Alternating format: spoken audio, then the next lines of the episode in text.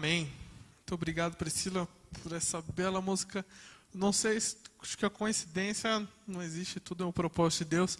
Hoje eu me arrumando, eu estava ouvindo essa música pelo, pelo Spotify. É, que Deus possa honrar muito sua vida com esse dom. É, boa noite para você que está nos assistindo nesse canal. É, repetindo o que o André falou anteriormente, não deixe de deixar o seu like, tá bom? Compartilhar com seus amigos, com seus grupos. E eu vou precisar da ajuda de vocês daqui a pouco comentando, tá bom? É... Para começar, eu quero ler uma carta que eu recebi de uma pessoa. E nessa carta diz o seguinte: Não sei bem por onde começar. Na verdade, não sei exatamente como começou. Desde a minha infância, adolescência, fui participativo na igreja, no culto de jovens, retiros, projetos assistenciais, mas ultimamente tenho me sentido fraco. Até tenho picos espirituais, mas isso já não é mais o suficiente. Como todos, tenho tentado vencer meus pecados, meus espinhos da carne, mas tenho falhado miseravelmente. Não sinto que estou progredindo tenho vergonha de orar. Acho que estou me afastando cada vez mais. Quero dar um jeito de alguma forma, mas eu não consigo. Quero voltar ao primeiro amor. Eu ainda acredito em Jesus, em Deus, no Espírito Santo. Eu tenho fé. E eu sei que para Ele tudo é possível. Mas ainda assim, tenho vergonha de orar vergonha de receber o que não mereço, vergonha da minha aparência, de tudo o que eu já fiz. Se alguém ler isso e puder me ajudar, aguardo ansiosamente. Essa foi a carta que eu recebi. Nesse momento que eu preciso da sua ajuda. Não sei se essa pessoa está assistindo hoje, se ela está aqui com a gente mas eu preciso que você coloque nos comentários alguma palavra que possa ajudar essa pessoa que está passando por esse momento. Em Hebreus 12, 12 diz o seguinte: Portanto, fortaleçam as mãos enfraquecidas e os joelhos vacilantes. Hoje é um culto de oração. Não, não acho que existe um momento mais propício, para isso. Para a gente orar por essa pessoa. E manda nos comentários o que você. Uma palavra de fé, um versículo para fortalecer. Eu estou acompanhando aqui pelo meu celular. Quem sabe eu não leio aqui? Para essa pessoa que provavelmente nos está assistindo, eu mandei a, o link para ela, né? Compartilhei. Queira Deus que o Espírito Santo possa tocar a vida dela hoje à noite. E caso você também, internauta, que em alguma coisa dessa carta, em algum em algum trecho dela você teve empatia, colocou no lugar da pessoa, viu que você está passando por esse momento também? A pregação de hoje é para você, para te fortalecer, você, e se você não está passando por isso, que você possa levar essa mensagem para quem precisa. Bem, vamos lá. Nessa carta a pessoa afirma que ela já esteve envolvida nas atividades da igreja. Isso é um um ponto importante, né? Ela ajuda os próximos nas, nas ofertas do dia a dia, ajuda nas assistências sociais, nos eventos, ajuda a montar a igreja. Porém, ela fala que isso não tem adiantado ultimamente e ela tem se sentido cada vez mais fraca. E ela continua falando que, mesmo em meio a dificuldades, em meio dessa fraqueza espiritual, ela tem picos onde ela se sente bem até com Deus. Mas isso não é mais o suficiente para ela, ela não quer mais, não quer mais somente ter picos espirituais. Ela acredita em Jesus, outro ponto importante, sem acreditar nele, sem ter fé, a gente não pode fazer nada. Ela acredita que ele pode fazer tudo. Mas, por, pelo fato de não estar conseguindo vencer o espinho da carne dela, os seus pecados, suas dificuldades, ela tem tido vergonha de orar. Ela não consegue mais orar, não consegue expressar seus sentimentos e necessidades a Deus, e por consequência, por cada vez que ela faz alguma coisa e tem vergonha de orar, ela vai ficando mais fraca e vai se afastando mais de Deus. Você que vive seus picos espirituais, está presente nos eventos da igreja, mas ainda sente que não é o suficiente, você que não consegue sentir o seu espinho da carne, presta atenção no que eu vou falar agora em três pontos. Eu vou explicar por que você deve orar porque, e por que você não deve sentir vergonha de orar. Primeiro, você deve orar porque é a única maneira de invocar a Deus. Antes de começar, eu estou vendo aqui, teve algumas pessoas que comentaram, né? A Maria Rita, você que escreveu a carta, está assistindo a gente hoje. Presta atenção. Meu amigo e irmão que escreveu, não desista, Deus está contigo, estou orando por você.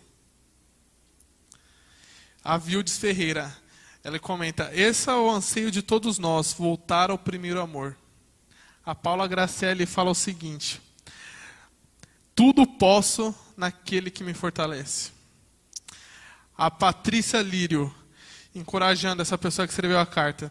Ser forte e corajoso. Não temas nem te espantes, o Senhor Deus é contigo por onde quer que andares. A Vildes Ferreira, que Deus o abençoe, que o Espírito Santo continue a incomodá-lo, pois sem ele nada podemos fazer nada. Realmente a Vildes, o Espírito Santo ainda está incomodando essa pessoa, por isso que ela está pedindo ajuda. O Davi Rioche, porque Deus amou o mundo de tal maneira que deu seu Filho unigênito para que todo aquele que nele crê não, não pereça, mas tenha vida.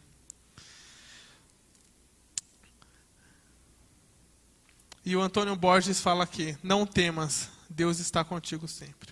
Muito obrigado por vocês que comentaram. Podem continuar comentando, quem não comentou ainda, que eu tenho certeza que todas essas palavras vão ser importantes para essa pessoa.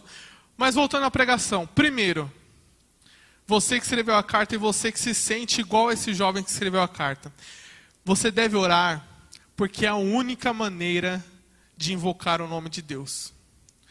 Quando a terra foi criada, lá no Éden, Deus fez todo o jardim, fez o homem, fez a mulher, e o homem conversava diretamente face com Deus. Não precisava de uma oração ou de alguém intercedendo diretamente por Adão nessa comunicação por Deus. Porém, como todos sabem, a gente está aqui hoje em pecado. O pecado fez essa separação. E aí a Bíblia tem o primeiro registro de oração ou invocação do nome de Deus que se encontra em Gênesis 4, versículo 26. Sete foi pai de um pi, Sete foi pai de um filho e o chamou de Enos. Foi nesse tempo que o nome do Senhor começou a ser usado no culto de oração. No culto de adoração a Deus. Mas vamos deixar claro uma coisa aqui. Você invocar o nome de Deus, você orar, falando com Ele, você conversar, não significa que você terá resposta. Tá bom? E não significa que você terá resposta se você, se você orar. E uma coisa curiosa também nesse, nessa comunicação de oração com Deus é porque a única maneira da gente falar com Ele é por meio de oração e pela intercessão de Jesus Cristo. Porém, Deus, Ele responde da gente, a gente das mais diversas maneiras. Quando Ele decide responder.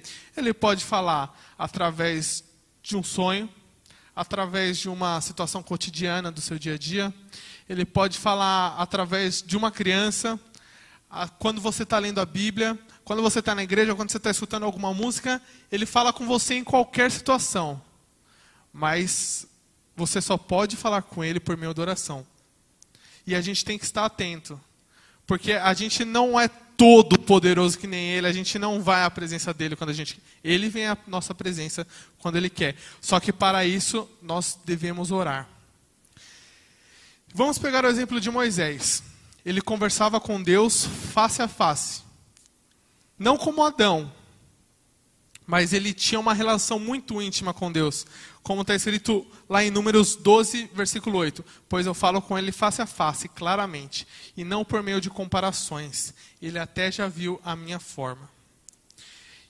Outra pessoa que também falava constantemente com Deus por meio de oração era Daniel. Em Daniel 6, versículo 10 diz: Daniel abriu as janelas, ajoelhou, orou, dando graças a Deus. E ele costumava fazer isso três vezes ao dia. Existe um termo para quem estuda a, a comunicação que se chama elementos da comunicação. Não sei se você, internauta, já ouviu falar. Basicamente é o seguinte: tem um emissor e o receptor. No meio tem o canal, tem a mensagem. Porém, nisso tudo, pode haver o ruído. E o ruído é o que muitas vezes atrapalha a gente de orar. E eu provavelmente é o que tem te atrapalhado, jovem, de orar. O que que, e o que, que esse ruído é nessa, nesse, nesses elementos de comunicação? O ruído é qualquer coisa que atrapalhe a sua espiritualidade, a sua comunicação direta com Deus. eu já, essa semana mesmo, ajoelhei para orar, fechei meus olhos e eu começo. E aí me vem alguma coisa na cabeça durante a semana, algum problema, alguma dificuldade que eu tive, e eu não consigo dar continuidade na minha oração. Isso é um ruído. Ou então você maratonou aquela série, aquela série de 10 episódios de 50 minutos, você fecha o olho para orar e começa a vir a, a, alguma cena da série na sua cabeça e você não consegue. Isso é um ruído. Então, para você se comunicar com Deus, você deve excluir os ruídos da sua vida.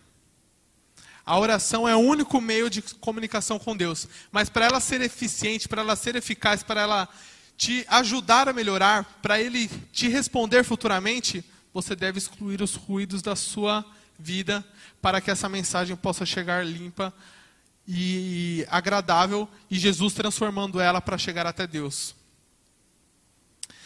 A oração é um meio de comunicação tão poderoso e eficaz que o próprio Jesus, quando veio à Terra, ele nos ensinou. Em Mateus, versículos, é, Mateus capítulo 6, de 5 a 7. Quando vocês orarem, não sejam como os hipócritas. Eles gostam de orar de pé nas sinagogas e nas esquinas das ruas para serem vistos pelos outros. Eu afirmo a vocês que isto é verdade. Eles já receberam sua recompensa. Mas vocês, quando orarem, vão para o seu quarto, feche a porta e ore ao seu pai, que não pode ser visto. E o seu pai, que vê o que você faz em segredo, lhe dará recompensa. Nas suas orações, não fiquem repetindo o que vocês já disseram, como fazem os pagãos. Eles pensam que Deus os ouvirá porque fazem orações compridas e longas. Não sejam como eles, pois antes de vocês pedirem, o Pai de vocês já sabe o que vocês precisam. Portanto, orem assim, e aí ele ensina o Pai Nosso, a oração mais simples e completa que um ser humano pode fazer. A oração é um meio de comunicação tão importante que o próprio Filho de Deus nos ensinou como orar. Meu querido jovem que escreveu essa carta, você também que está nesse culto hoje, que se sente no lugar dele, e você que quer levar essa mensagem de tranquilidade para outra que você conhece ao seu redor. Não há outra maneira de falar com Deus sem ser por oração.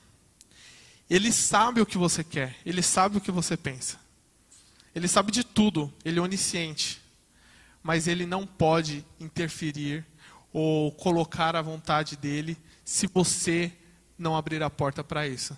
Se você não falar, ele não pode conceder. Se você não pedir perdão pelos seus pecados, ele não pode perdoar seus pecados. Se você não falar com ele, ele não consegue te responder. Se você não pedir força, se não pedir o Espírito Santo na sua vida, se não conversar com Deus, ele não poderá fazer. Uma oração não feita não tem nenhuma chance de ser respondida. Próximo ponto. Por que você deve orar? você deve orar porque deve se libertar. Teve um pessoal aqui que comentou novamente. Deixa eu verificar aqui. Cláudio, Cláudia Borges. Eis que estou à porta e bato. Se alguém ouvir a minha voz e abrir a porta, entrarei em sua casa e com ele cearei e ele contigo. A Talita reitera a leitura em Filipenses 4:13. Só em Jesus podemos nos reerguer. Somente ele pode nos fortalecer e fazer caminhar. Ele nos aceita como estamos para nos fazer um vaso novo. Amém, Talita. Eu tenho certeza que essa mensagem vai chegar ao jovem que está assistindo.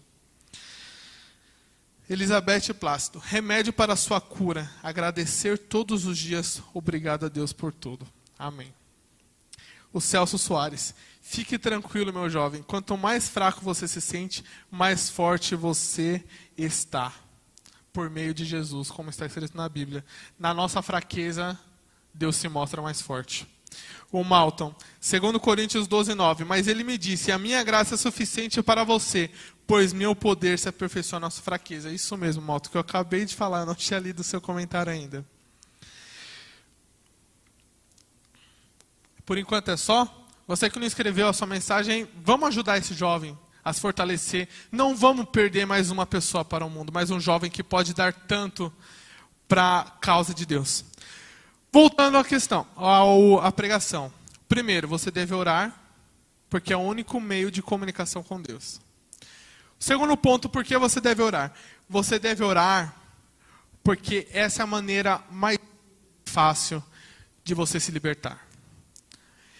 Eu creio que uma das maiores dádivas do ser humano é a liberdade. A liberdade de ser o que quiser ou quem quiser.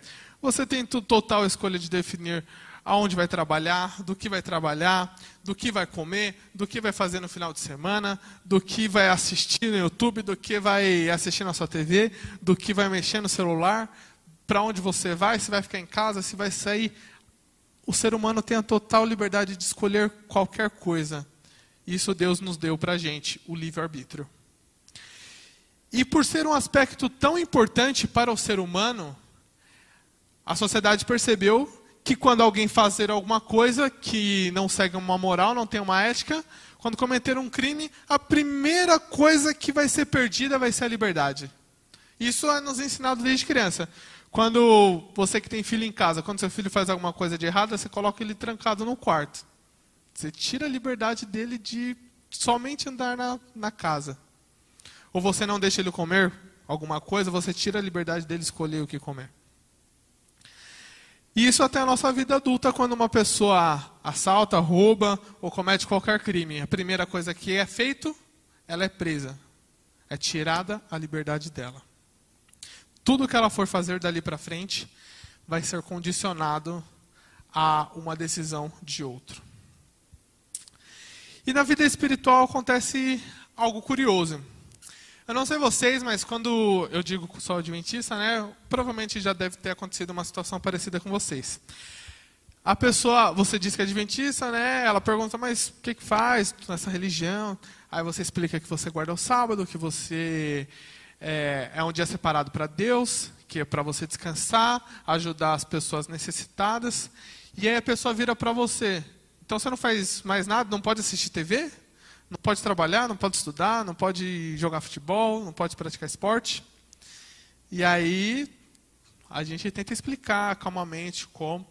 E ela aí vai se desenrolando o assunto, aí chega, ah, você não pode fazer tatuagem, não pode beber, não pode fumar, pode fazer nada.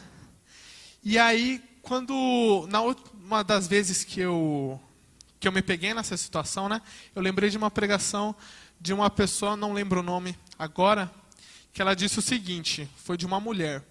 Ela ia para a faculdade, tinha seu grupo de amigos, e ela ia de saia, né, todo dia, as pessoas perceberam, e tal dia entrou no assunto religião.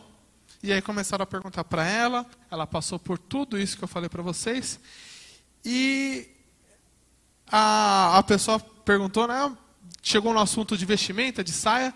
A pessoa, mas então você não pode usar calça, não pode usar shorts, não pode usar qualquer coisa além de saia. Ela acabou levando para esse lado. E aí a mulher pensou e respondeu o seguinte. Antes de falar o que ela respondeu, vou comentar com vocês que, como eu falei no começo desse tópico, a coisa mais importante é a liberdade. Quando a pessoa comete um crime, ela vai presa. Tira a liberdade dela. Mas na vida espiritual, como eu comentei, não funciona assim. Você, quando fica preso no, na questão espiritual, você não perde a sua liberdade de ir e vir. É algo da nossa cabeça, na nossa consciência. Você pode estar preso mesmo estando livre. Você é um cidadão normal, você tem o direito de ir e vir, você não cometeu nenhum crime, não tem nenhuma regra que te limite até onde você pode ir ou a escolha que você pode fazer. Mesmo assim, você pode estar preso. Pode estar preso a quê? Ao alcoolismo, ao tabagismo, a drogas, a comidas, a açúcar, a novelas, a filmes, a personagens, a pessoas. Você pode estar preso a uma pessoa que sua vida só depende de seguir ela e fazer tudo que ela faz e ficar bem. Só se ela está bem, se ela ficar mal, você ficar mal. Você se aprisiona em qualquer coisa é, não física, mas que tem uma ligação sentimental. A pornografia, a masturbação.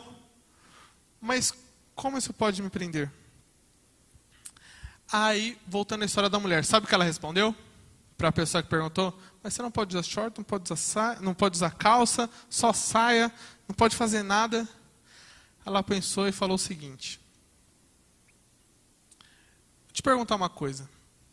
Você está falando que eu não posso usar isso, isso, só saia, que minha religião não permite fazer nada. Te perguntar, você que fuma, fica uma semana sem acender um cigarro, você vai conseguir? E você? Você que bebe, sem problema nenhum, a escolha é sua. Mas se eu te pedir para ficar seis meses sem beber, uma gota de álcool, não pode. Você vai conseguir?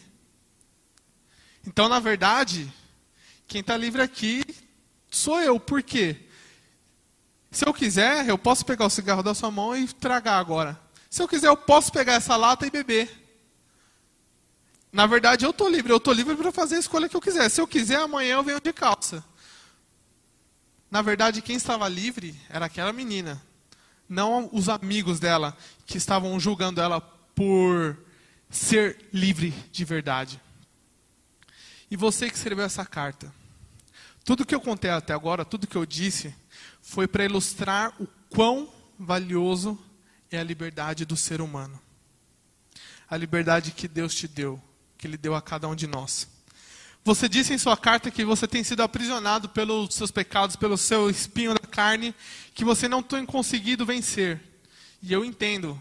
E creio que as pessoas que estão assistindo a gente com você também entendem, porque cada um tem a sua cruz para carregar, cada um tem os seus problemas, tem as suas lutas diárias para vencer.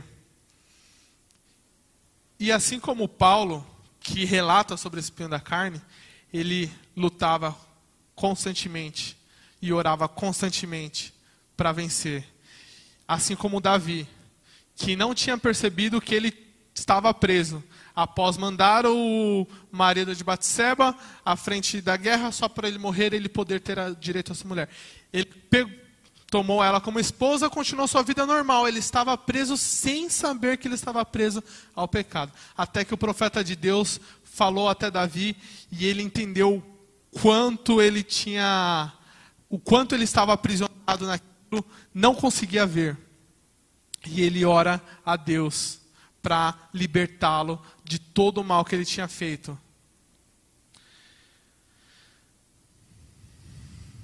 Deixa eu ver se alguém mais comentou aqui. Ulisses Pereira, não se esqueça, jovem, tudo que você não conseguir em pé quando estiver de joelhos no chão, Deus te concede. Sandro Pereira, muito de nós às vezes são algumas coisas que estão causando o nosso desânimo desânimo. Precisamos pedir forças a Deus para abandonarmos os parasitas da alma. O Sérgio Devai. Deus abençoe a cada jovem que luta contra os encantos e vícios desse mundo. Duas coisas que nós já vimos hoje. Por que você, meu jovem, você internauta que está vendo aqui, você deve orar? Porque ela é a única forma de, de se comunicar com Deus e ela é a única forma de você pedir por libertação. E por último, eu falei já como se deve orar, por que se deve orar, né? Tudo bem.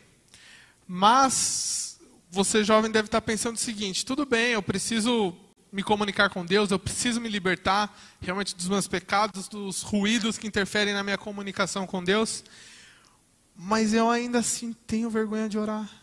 Eu sinto o meu pecado cada vez mais pesado sobre meus ombros, sobre as minhas cotas, costas. Eu oro e aí eu caio em tentação logo em seguida. E eu não, tenho, eu tenho vergonha de orar, porque eu, sei, eu vou orar, depois de algumas horas vou cair em tentação de novo, vou pecar e vou ter que orar de novo pedindo perdão. Deus não aguenta isso. Ele acha que eu sou tolo, que eu sou fraco, que eu não mereço. E eu tenho vergonha de orar. Então vamos lá. O problema é vergonha. Agora a gente vai ver por que você deve orar. E é a coisa mais simples do mundo. Você se lembre, anote, pegue um papel e anote no seu celular por que você deve orar. Você deve orar. Você não deve ter vergonha de orar. Porque Jesus já passou a maior vergonha de todas. Isaías 53, capítulo Isaías capítulo 53, versículo 2 a 4. Ele não era bonito nem simpático, nem tinha nenhuma beleza que chamasse a nossa atenção ou que nos agradasse. Ele foi rejeitado e desprezado por todos. Ele suportou dores e sofrimentos sem fim. Era como alguém que não queremos ver. Você nem mesmo olhava, nós nem, me, nós nem mesmo olhávamos para ele e o desprezávamos. No entanto, era o nosso sofrimento que ele estava carregando, era a nossa dor que ele estava suportando. Isaías 56, 7 a 9. Ele foi maltratado, mas aguentou tudo humildemente e não disse uma só palavra. Ficou calado como um cordeiro que vai ser morto, como uma ovelha quando cortam sua lã. Foi preso, condenado e levado para ser morto. E ninguém se importou com o que ia acontecer com ele. Ele foi expulso do mundo dos vivos. Foi morto por causa dos seus pecados por causa dos pecados do nosso povo. Foi sepultado ao lado de criminosos. Foi enterrado com os ricos. Embora nunca tivesse cometido crime nenhum, nem tivesse dito uma só mentira. A questão aqui não é somente a morte do humano Jesus, que nasceu de Maria, que viveu entre a gente. A questão aqui é a morte do Filho de Deus que se fez humano para levar todo o pecado dos, de todos os seres humanos. Ele se tornou homem para se envergonhar por todos nós em nossos lugares. Ele se tornou homem para se envergonhar por nós, para que nós pudéssemos viver sem nos envergonhar de nada. E Jesus, como você, você acha que ele só teve momentos de fé, de força e que ele foi uma pessoa firme a todo momento? Te falo que não. Dois exemplos. Jesus, nos 40 dias durante o deserto, que o próprio Satanás veio tentar ele. E Jesus no Getsemane, no que ele estava levando tanta, tanto peso ali naquele momento, estava tão pesado, todas as dificuldades que ele sabia que ele iria passar, que ele suou sangue. Mas sabe que de coincidência que tem nesses dois momentos? Jovem que escreveu a carta. Nesses dois momentos ele procurou a Deus por meio de oração.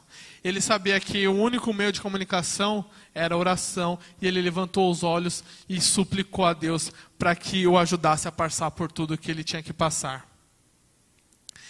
Ele falou com Deus, e no momento mais, mais pesado da história do, de Jesus Cristo, no ápice da história da vida terrestre, do mundo como a gente conhece, quando ele estava na cruz quando ele estava carregando todos os pecados, cada vez chegava mais pecados de todos os seres humanos que já tinham vivido, que estavam vivendo que iriam viver e que a gente está tendo. Mesmo naquele momento, com todos os pecados, com toda a vergonha de todos os seres humanos, ele levantou a sua cabeça e pediu ajuda de Deus. E pediu para ajuda para ele beber esse cálice. Você que escreveu essa carta, você que está assistindo esse culto hoje, que se sente nessa mesma situação, e você que precisa levar essa palavra para alguém que está passando por esse momento. Eu falei várias coisas aqui hoje, mas agora eu quero que você preste atenção nisso. Não deixe de orar. Não tenha vergonha de orar. Jesus já passou toda a vergonha por você na cruz. A oração tem muitos mais benefícios que hoje eu não consigo falar por causa de tempo. Tem tantos pontos que nós poderíamos abordar que, que não cabe em apenas um dia. Mas lembre-se desses três pontos que nós abordamos hoje. Você deve orar porque é a única maneira de você se comunicar com Deus. Você deve orar porque é a única maneira de você se libertar de tudo que tem te aprisionado. E você não deve ter vergonha de orar, porque Jesus já passou a maior vergonha que um rei poderia passar morrer na cruz pelos nossos pecados e pelos pecados não somente de quem aceita ele depois, ele morreu por quem não aceita, não aceita ele, por quem cuspiu na cara dele, por quem chicoteou ele. E para encerrar, você que está passando por esse momento, você jovem que escreveu essa carta, abra sua Bíblia agora e antes de dormir, leia novamente. Eu convido todos vocês a lerem comigo o que está escrito em Salmo 51, que é o salmo do arrependimento de Davi, depois de tudo que ele tinha passado, dele estar aprisionado no pecado dele. Ele entende e suplica o perdão de Deus por meio dessa oração. Por causa do teu amor, ó Deus, tem misericórdia de mim. Por causa da tua grande compaixão, apaga os meus pecados. Purifica-me de todas as minhas maldades e lava-me do meu pecado. Pois eu conheço bem os meus erros e o meu pecado está sempre diante de mim. Contra ti eu pequei, somente contra ti, e fiz o que detestas. Tu tens razão quando me julgas, e estás certo quando me condenas. De fato, tenho sido mal desde que nasci. Tenho sido pecador desde o dia em que fui concebido. O que tu queres é um coração sincero. Enche o meu coração com a tua sabedoria. Tira de mim o meu pecado e ficarei limpo. Lava-me e ficarei mais branco do que a neve. Faz-me ouvir outra vez os sons de alegria e de felicidade. E ainda que tenhas me esmagado e quebrado, eu serei feliz de novo. Não olhes para os meus pecados e apaga todas as minhas maldades Ó Deus, cria em mim um coração puro, um coração puro e dá-me uma vontade nova e firme. Não me expulses da tua presença, nem tires de mim o teu espírito. Dá-me novamente a alegria da tua salvação e conserva em mim o desejo de ser obediente. E então ensinarei os desobedientes as tuas leis e eles voltarão a ti. Ó Deus, meu Salvador, livra-me da morte e com alegria eu anunciarei a tua salvação. Ó Senhor, Põe as palavras certas na minha boca e eu te louvarei. Tu não queres que eu te ofereça sacrifícios. Tu não gostas que animais sejam queimados como oferta a ti. Ó Deus, o meu sacrifício é um espírito humilde. Tu não rejeitarás um coração humilde e arrependido. Ó Deus, com tua bondade ajuda Jerusalém, constrói de novo as suas muralhas.